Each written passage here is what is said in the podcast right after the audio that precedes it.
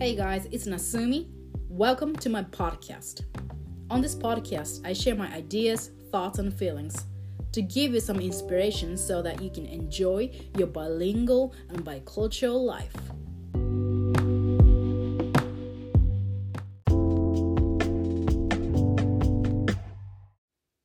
Thank you so much for listening to my podcast and welcome back. はい、皆さんお元気ですか今日今日も今週も ポッドキャストをやっていきたいと思います。What's up with Nasumi? はい、私の近況を先にお話しします。いつも通り、as usual。えっと、あのね、Are you long sleeper or short sleeper? っていうことについて話をするんですが、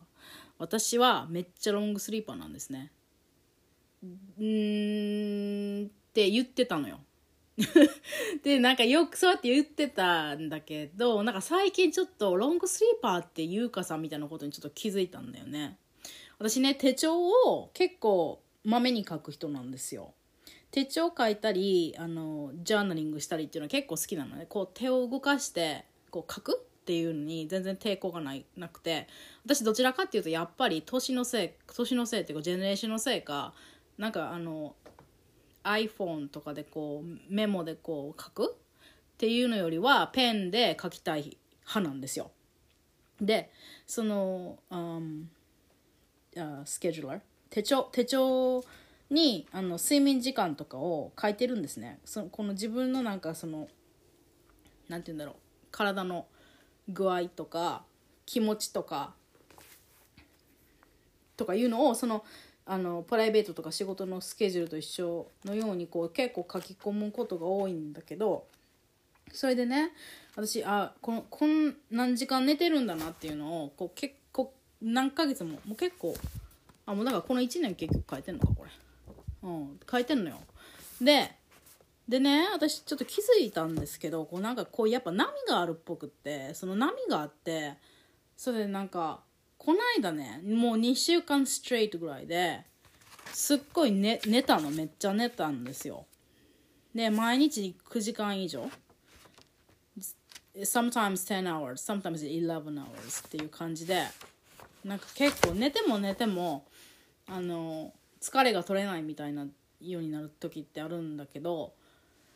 であのでねでもそういう期間がまあ2週間ぐらい続いたら次はあんまり寝なくていいみたいなのが1週間来たりするんですよ。なんかこれってねちょっとやばいのかな？私なんかそれでこう体的にどうなんだろう？エクストリームじゃないと思うんだけどだからだから例えばそういう2週間9時間から11時間ぐらい寝るなんかロングスリーパーな時期がありでなんかそれが終わったと思ったら結構6時間でも全然パシッと起きてなんかさっさとジョギング行くみたいな感じのささみたいな I'm fine みたいな。6 hours of sleep is plenty みたいな感じでやれる時があって。なんだろうなんか自律神経おかしいのかな？わかんないんだけど。まあでも体が体なりに多分調整をしてるのかなとも思うんですけどね。そのまあいっぱい寝た時期寝寝た時期があってのこの活動期みたいな。なんだろうな。なんかそう。だから I, in my case, it's like a mixture. I, I want to claim that I am a long sleeper because whenever I, I sleep like 10 hours, that makes me think that I'm a long sleeper. なんか10時間とか寝るとかになるとやっぱ自分のことをロングスリーパーって認識しちゃうんだけどでも立ち返ってみるとなんかたまにそんな6時間とか7時間でも OK でもなんかそのなんだろう6時間7時間でも OK な自分がたまにいるっていうなんかそれを特別視してる感がもうすでにロングスリーパーからの立ち位置でお話をしてるっていう感じもするんですよね。が本当のショートスリーパーの人は多分それが普通だから56時間で OK っていうのを多分毎日何年も続けている人たちなんだろうからそう思うとなんかそういう人たちの尺度から見るときっと10 hours なんてアンビリバボーなんだと思うんですね。そうでそういうなんか話をねママ友とこの間してて私ロングスリーパーなんだよねってやっぱりそう認識してる時間が長かったからそうやって言って。なんかあんま細かいことは話しなかったんだけどなんかロングスリーパーなんだよねって言ったらああもうなんかじゃあ気を使って生きているんだねみたいな感じで言われて、ね、彼女もロングスリーパー自分のことロングスリーパーだと認識していてでやっぱあの気を使っちゃったりとか人がいると緊張したりとかする人はあのその自分でも気づかないうちに疲れちゃうからロングスリーパーになる傾向が強いというような見解があるらしくって。まあそうそれもねまあそうなんだろうなとも思うんですよね。まあ、私がもともと本当そういう風なメンメンタルっていうかうん人の顔をよく見るところからき来ているからあの as you know だからまあそうそういうとこあるんだよなって思うんだよな。どうですか？皆さんは？Are you a long sleeper or short sleeper? Um, let me know.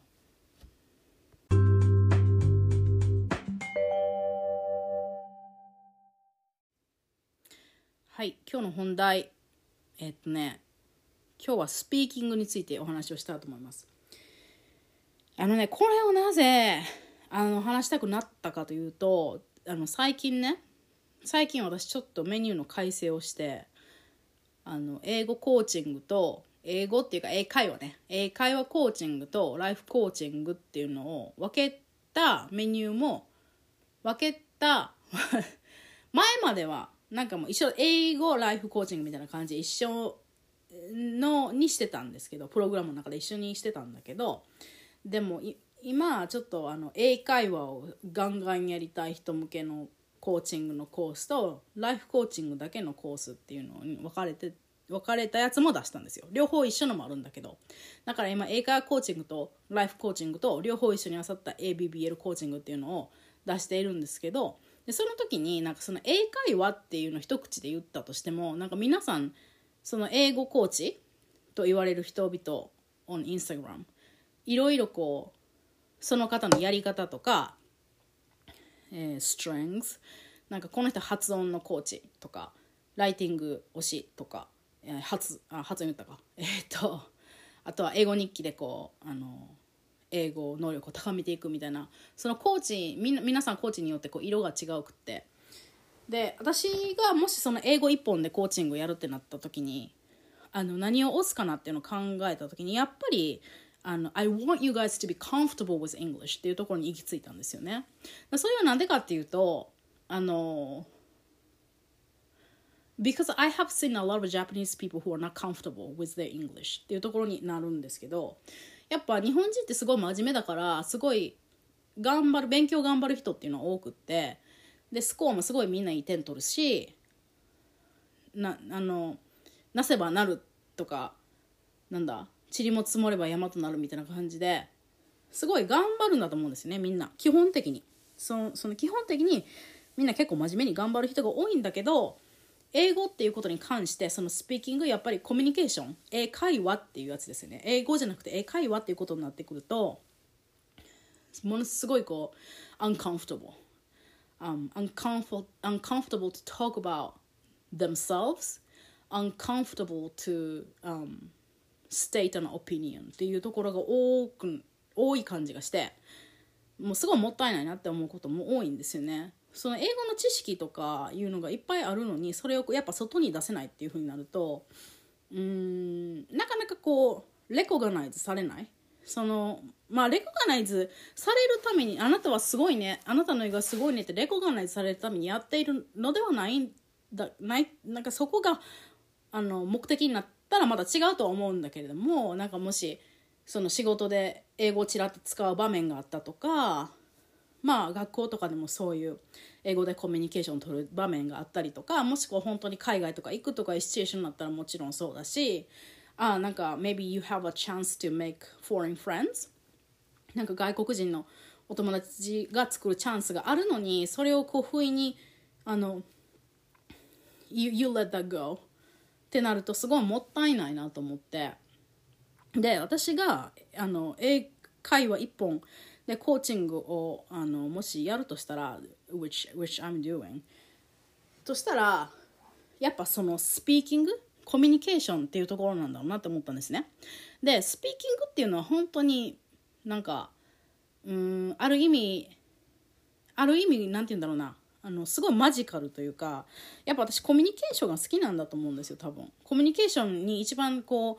あのコンプレックスを感じてあの、うん、苦労してきた。あの日本その英語に出会う前も日本語で日本人と日本でコミュニケーションを取るのにも苦労をしてきた割にはすごく多分興味があるというかあの人と人が話話をするとか人と人がこう思っていることを交換し合うっていうこと自体が私の中ではすごいマジックのような気がしていて。でそれをやっぱりするにはそのワードっていうのが必要になる。言語。language っていうのが何かしらのそのコミュニケーションツールっていうのが必要になってくる。あのそういう意味で私も手話とかそういうのもすごく興味あるんだけどできないですよ。私まだできない。全然できないけど興味あるんだよね。そうどういうどういうふうなその日本語のスタンダードな way 方法であのコミュニケーションを取れない人だから外国人とかそういう耳が聞こえない人目が見えない人とかいう、ね、例えばねのそういう人とコミュニケーションを意思疎通をしようとするとあのどういうふうな工夫が必要かっていうそのそういう意味での英語っていうのも私とてもあの興味があるんですねそういうふうな切り口の英語。でそのスピーキングをやっぱ押したい私の中で押したいと思う I want you to be comfortable with speaking English っていうところの話をするとやっぱりスピーキングっていうのはその全てのこうもうトータルでの集大成だと思っていてそれはあのそこあのそうねそううんあの集大成っていうだけ What I mean by that is that your English listening ability and vocabulary, expression, grammar, and pronunciation なんかそういう英語英語っていうお勉強をするときにそういう分野にこう分けるかと思うんですけどね。その中でも本当に全部全部そういうリスニングとかボキャブラリー表現文法発音っていうの全部の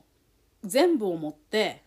やんなきゃいけないことなんですよねスピーキングって。だから全部のそういう要素がこううまく合わさった時にスピーキングができるという状態になる。ででその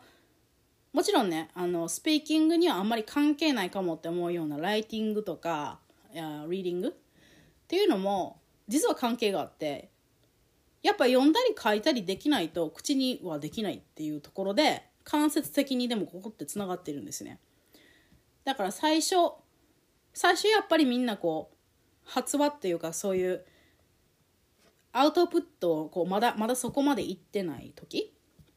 っていうのはだから中学校とかですよね。そういう時はやっぱそこから学ぶんだと思うちょっとずつ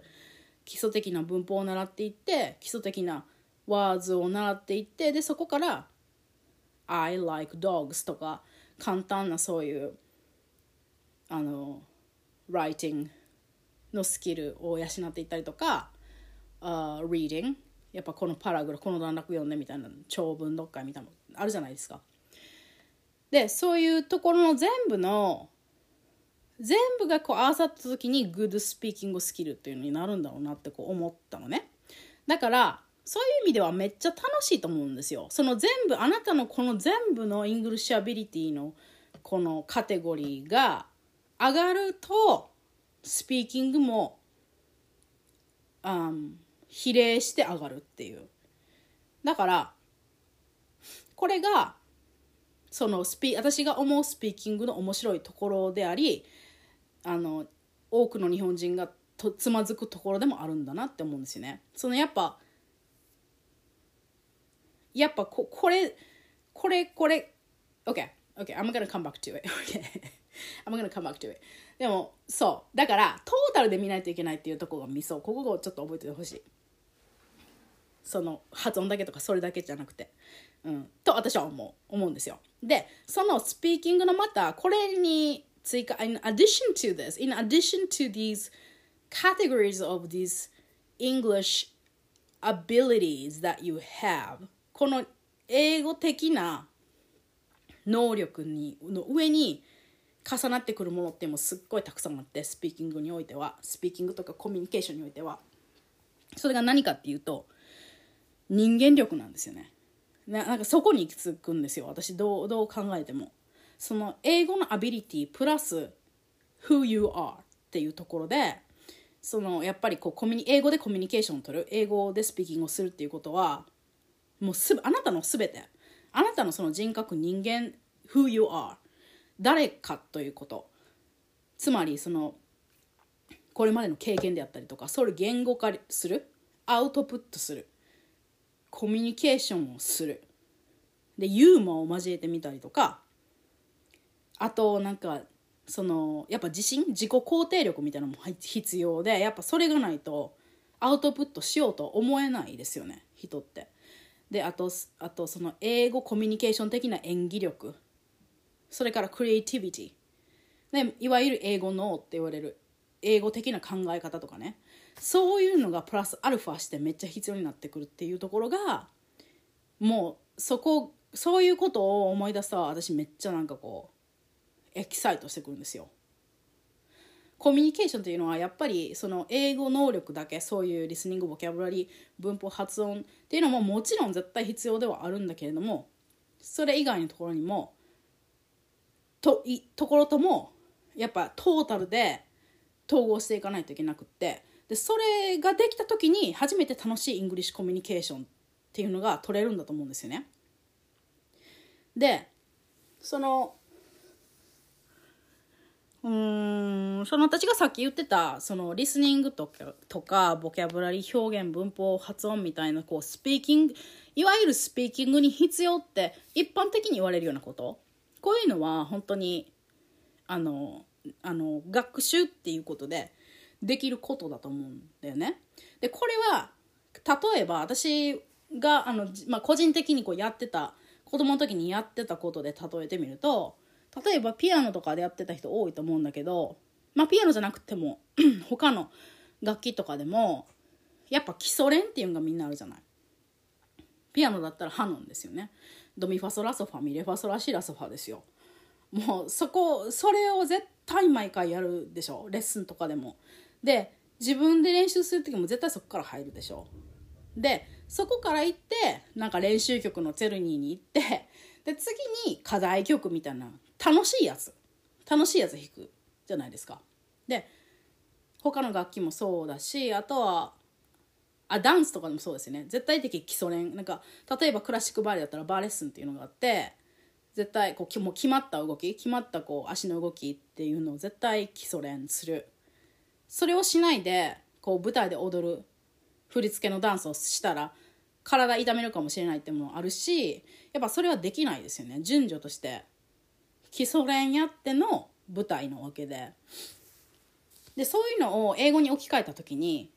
やっぱその発音練習するとか文法をどんどんこう覚えるとか表現増やすとか語彙増やすとかここはただの基礎練なんですよね。でこの基礎練はもちろん大切なわけ。そこを抜かしては舞台に立てないから。でもここだけ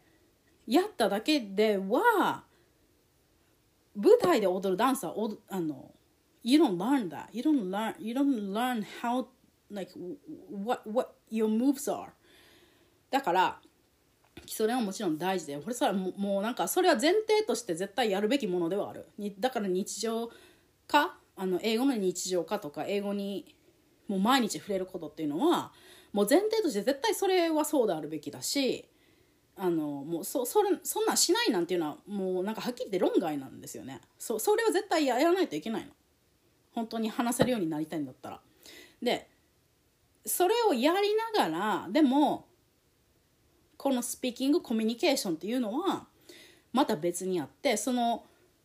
だから要はあなたがそのオンライン英会話でこう actually you can get to use English っていうような場面ね。その外国人って英語で actually 話せる場面っていうのをそういうチャンスがあった時にどこそその時にその基礎練の成果をどこまで出せるかっていうことですよね。だからそういうところでそういうこう一人で基礎練やりながらこっちで出して舞台でつまりコミュニケーションの本当のコミュニケーションの場においてどれだけ出せるかっていうのが決まってくるから、まあ、だから両方両方の練習が必要なわけですよこの基礎練の練習も必要だしこっちのコミュニケーションという舞台の練習もやっぱりそれはそれでババーでバーレッスンだけで行える学習できることはもちろんあるけどでもいつまでもバーにしがみついておれないんですよね舞台で踊ろうと思ったらっていう感じのアナロジーかなって思うんですね。でそう英語的に英語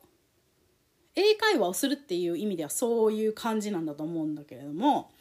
私としてはそれにプラスアルファして人間力っていうようなものをあの意識してほしいなって思うんですよ是非。っていうのはそのこのそういう英語の能力っていうのがたとえ劣っている人ほんと結構結構基本的なあの英語のルール分かってない人でもこっちの人間力だけで全然コミュニケーション取れる人はいっぱいいるんですね。取ろうと思ったら取れるもんなんですよ英語の知識なんてゼロでも。あのそうやってアメリカで生きている人もたくさんいるし本当そうなんだけれどもでも私はこれは両方両方押したい両方英語のそういう基礎的なあの知識の習得と練習英語の練習っていうのとそういう人間力コミュニケーション力みたいなの両方やったら最強だと思うんですよね。そのやっぱ基礎的な英語のそういう知識っていうのは絶対必要になってくるしそれがなかったらもうそこから伸びようがないんですよね。その何て言うんだろうピアノでもうーんピアノでもどうしようかな。どうやって言ったらいいかな。だからあダンスにしようかやっぱり。ダンスでその基本的なステップ全然知らない。柔軟体操の仕方全然知らないっていうのでそういう例えばユーモアだけで全然意味わかんない動きしながらユーモアだけで舞台を沸かせることっていうのはもちろんできるんだけど何て言うんだろう深みが出ないんですねやっぱりそこからの伸びようがないからだからやっぱプロのダンサーっていうのは基礎をちゃんとしているしクラシックをちゃんと学んでいるっていうのはやっぱそこの違いだと思うんですよね。そこから伸びようがないっていうのを私はそ英語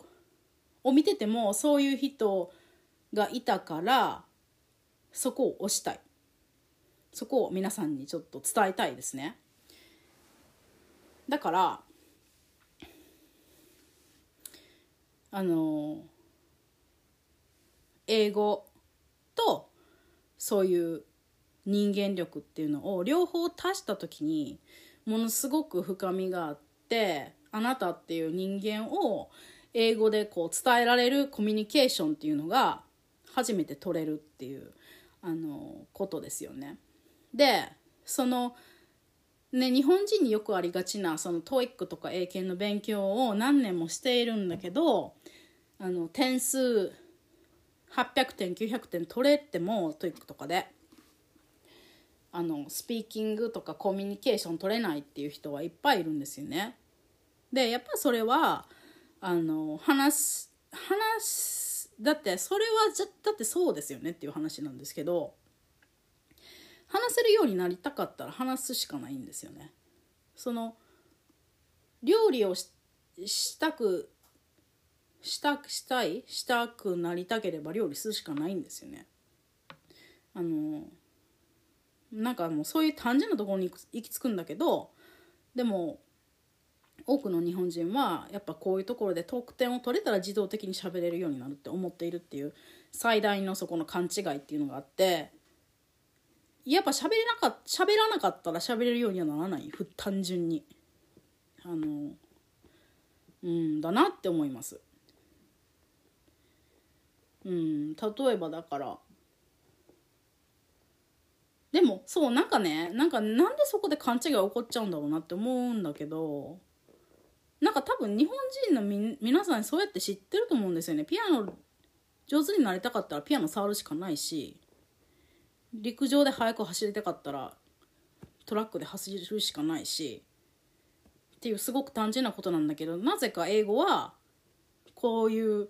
単語を一種なんか何種類も覚えて試験の問題やって得点取れたら喋れるようになるっていうすごく大きな勘違いをしているっていう。なんかよくよく考えたら本当やっぱりやったことができるようになってることですよね。皆さんだからそういうところで多分つまずいた経験のある方はその英検の勉強したから英検がパスできたっていう話でやっぱそれを話せるようになるとは全然違う全然違うなんて言うんだろう世界の話をしているからうん。なんか私もここはなんでそこが勘違いされるのかすごく不思議ではあるんだけどまあそうですね。だからスピーキングを押し押しています。私の英語コーチング英会話コーチングではあのやっぱ本当に得点で満足しちゃってる人たくさんいるからじゃあじゃあそれを本当にあなたという人間がどういうことを考えたりどういうことを感じたりしてそれを英語で伝えていくか人とコミュニケーションをとっていくかこう自分が思っていることを出していくかアウトプットして言語化していくかっていうところの練習をあのやりたいなって思っています。なのでぜひあの英語の特にそのこれまで勉強はしてきたけれどしてきたしてきたりとかしたあの経験があるんだけれどもやっぱりどうしてもお話ができない英語でお話ができない英語で思うようにこう自分が伝えたいことをこう伝えられない流暢さが出てこないあのいつまでたってもカンフタボーとは言えない状況っていう方にあのぜひおすすめしたいですね。あのはいであの私自信っていう言葉ってあのこの英語を話す時に関してはあんまり好きでないんですけどっていうのは confident 自信っていうとすごいこうまあ日本語で特に自信っていうとすごい勘違いされてると思う思うところがあってまあみんな定義が違うかもしれないんだけど英語で自信があるとか言うとすごくこう何て言うんだろう。もう自信満々こう胸を張ってなんなんだろう。こう overly overconfident みたいな感じがするんですよね。でもなんか自信、うん、その英語で言う自信 confident っていうとすごくこう堂々とそのまましているっていう感じがするんだけど日本人にとっての自信があるっていうとすごくこうハードル高い感じがしてしまってだから私は comfortable っていうのをよく使うんだけどあの私にとって何が一番こう楽になったかその英語が喋れなかった時の自分と今喋れる自分っていうのをあの見た時にこう何が一番良かったかっていうのを考えた時に I, I feel very comfortable っていうところに落ち着くんですよね。その英語だからといってこうドギマギしたり構えたりとかいいところ見せないとのといけないとかそういうのは全然そういうことは全然頭になくてただ just, just a part of me just comfortable with it っていうような感じがしていてだからそう私自分の一部になってるって多分感じなんだとは思うんだけどそこにあの行き着いてほしいなってすごく思うんですよね。そういう風になったら本当にあの変なところで力力まなかったり変なところでこう、まあ、マインド的にマインド的な要素ももちろんそのこのスピーキングとかコミュニケーションにはあると思うんだけどあのマインド的なところでも楽にだいぶ楽になると思うからそういう意味でもあのそうですね。あの私の英会話コーチングに来てくれた方にはそういうふうなこともお伝えしたいしうん。その英語と距離を縮めてどれだけ英語にカンフタブルになれるかっていうところかな。うん。そこに落ち着いたなと私自身では自分ではそう思ってます。はい。そうですね。あなたはどうですか？これこれを聞いてくださってる皆さんはスピーキングは苦手ですか？得意ですか？人によって違うとも思うんだけどでも絶対どのレベルにいる人でも必ず伸びしろがあってあの本当にねもう本当楽しいですからコミュニケーション。英語コミュニケーションって本当に楽しいと思うし奥が深いしその自分やっぱ人間力っていうところを深めれば深めるほど本当に話せることも多くなってくるしそのどんな人でも、まあ、日本人でも外国人でもあのであっても英語でこう何を語るにもこうヘジテンヘジヘジテイトしないっていうのはもうそこまで行きつけたら本当に本当にそれ財産ですよね。本当に一生あなたにとってそれはあなたの味方になってくれるアビリティじゃないかなと思ってます。はい。Thank you so much for my thank you so much for listening to my passion. やっぱここにね感じるところが私はありますね。英語コミュニケーションスピーキングスピーキングはあなたの英語のレベル英語の、えー、スキルの集大成です。なので本当にここをねぐいぐいやっていってください。はい。Thank you.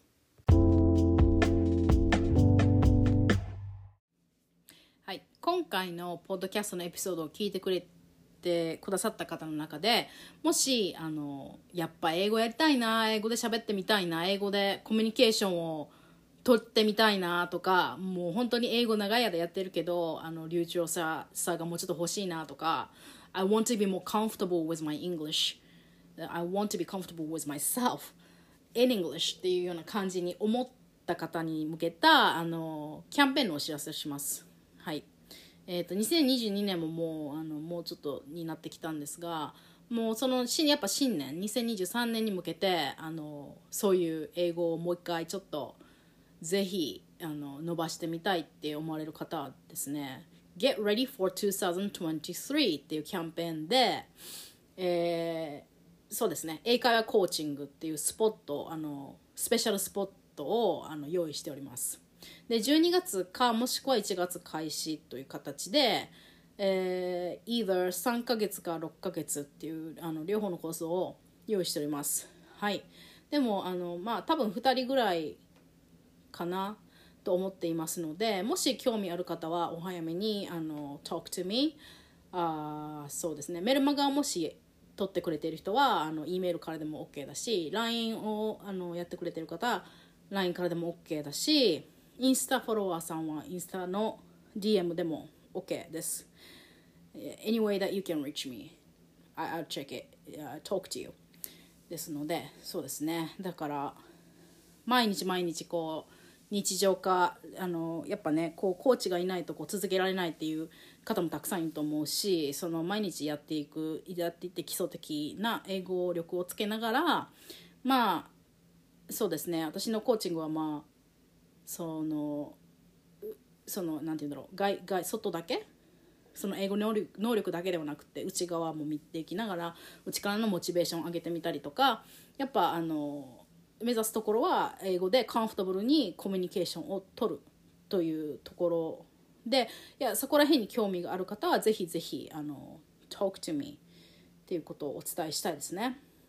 はい、であなたオリジナルの英語との付き合い方関わり合い方をぜひぜひ一緒にお話しできればと思っております。はい。ですのであの just really really like feel free to talk to me DM me line me、um, I'm I'm so excited to meet you はいですので Okay, thank you so much for listening. Have a good day.